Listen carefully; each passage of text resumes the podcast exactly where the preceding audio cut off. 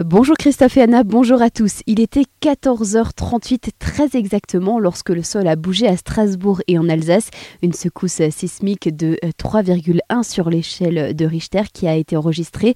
Certains ont même cru à une explosion après avoir entendu une forte déflagration. L'épicentre se trouvait tout près de Schiltigheim. Pour les Allemands, c'était plutôt proche de Strasbourg. Plutôt, les appareils de mesure avaient enregistré plusieurs secours imperceptibles. Elles allaient de 1,5 à 2,2 sur l'échelle de Richter. Et puis en cas de nouveau séisme, sachez que la préfecture du Bas-Rhin rappelle qu'il faut s'abriter près d'un mur porteur ou d'un meuble solide et de s'éloigner des fenêtres pour éviter tous les bris de verre. Et à l'intérieur, il faut plutôt s'arrêter plus loin possible des constructions et tout ce qui peut s'effondrer. L'IGPN va devoir faire toute la lumière sur l'intervention d'Oberhofen. Dimanche soir, un homme a mortellement poignardé sa conjointe à plusieurs reprises.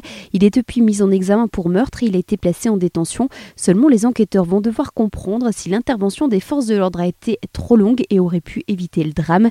Les gendarmes auraient estimé que l'intervention ne nécessitait pas d'urgence lorsque le compagnon de la fille de la victime a prévenu les secours. C'était le 131e féminicide en France depuis le début de l'année 2019. En 2018, les compteurs affichaient seulement 121 victimes. Le marché de Colmar n'échappe pas à la règle. Sa sécurisation va être renforcée cette année, un an après l'attentat du marché de Noël de Strasbourg. En plus de la présence habituelle de la police municipale qui va s'appuyer sur un réseau de caméras installé par la municipalité, la préfecture a pris un arrêté pour permettre à des agents de sécurité privés d'effectuer des palpations ainsi que des contrôles visuels des sacs et des véhicules. En cas de refus, ils auront la possibilité de refuser l'accès au marché et ces contrôles effectués de manière aléatoire vont être plus nombreux pour l'édition 2019 du marché de Noël de Colmar que les précédentes. Quant aux deux entrées principales, place Jeanne d'Arc et place des Six Montagnes Noires, elles vont être surveillées en permanence. 25 militaires de l'opération Sentinelle vont aussi être mobilisés.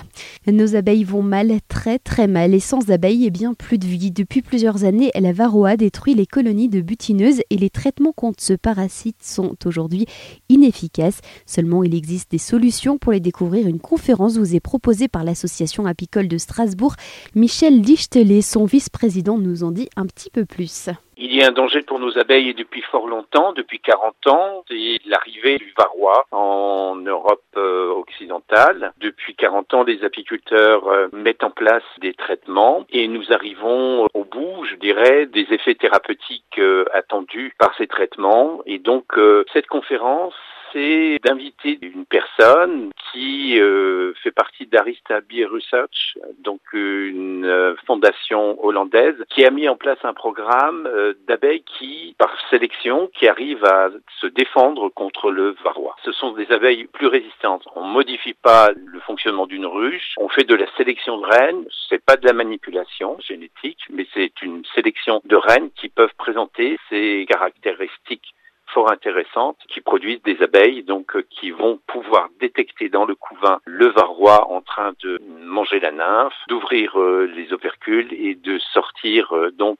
les larves infectées et ainsi de perturber complètement le cycle de reproduction du varroa. Rendez-vous donc pour cette conférence sur les abeilles et sur le varroa à Schiltigheim ce vendredi à 20h30 à la Chambre d'agriculture du Bas-Rhin.